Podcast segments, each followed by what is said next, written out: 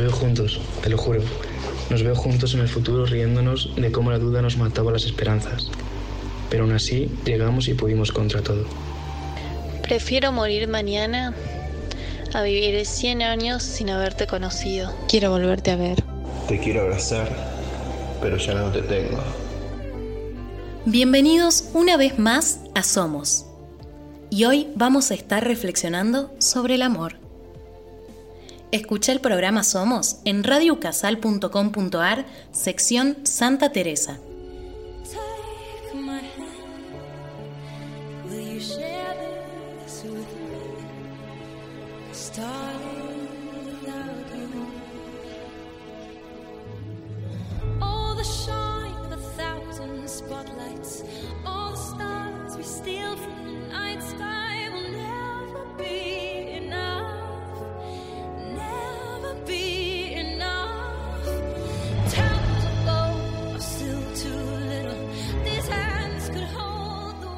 El amor, qué lindo es el amor.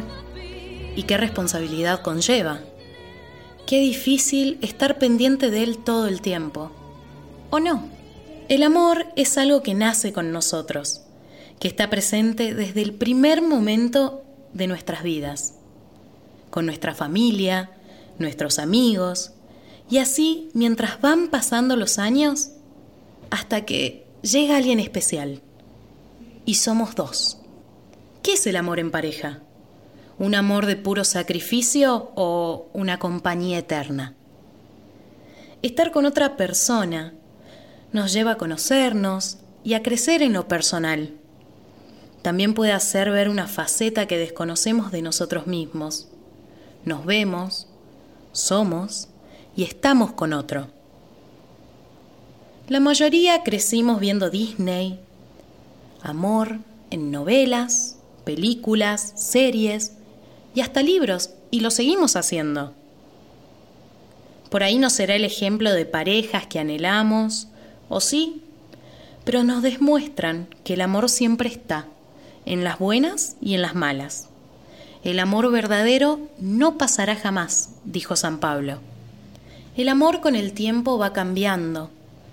Lo vemos en parejas de mayores, de nuestros abuelos, de nuestros padres e incluso de amigos que por ahí tenemos como ejemplos a seguir para tener esa pareja perfecta, entre comillas, claro.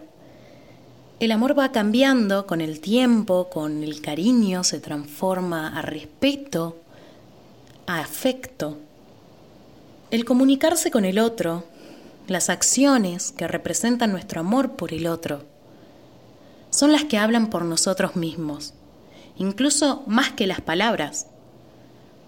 En los tiempos en que vivimos, en la actualidad, con redes sociales, Twitter, Instagram, subir historias, fotos con nuestra pareja, un me gusta, un, un dejar de seguir a alguien o seguir a otra persona, pueden ocasionar sentimientos conflictivos en las parejas con el otro y en cómo nos sentimos con nosotros mismos. Y es así, aunque los tiempos cambien, las costumbres y mentalidades sean diferentes, el amor siempre se adapta y se transforma. No van a ser lo mismo la pareja de los ancianos mayores que conocemos en los 80, en los 90 o ahora. Se transforma y nos transforma.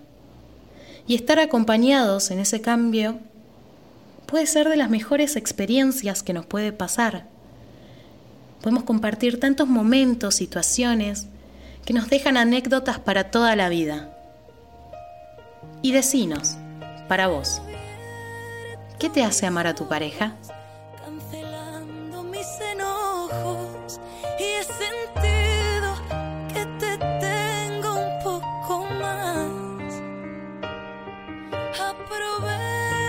Joy y me cuesta.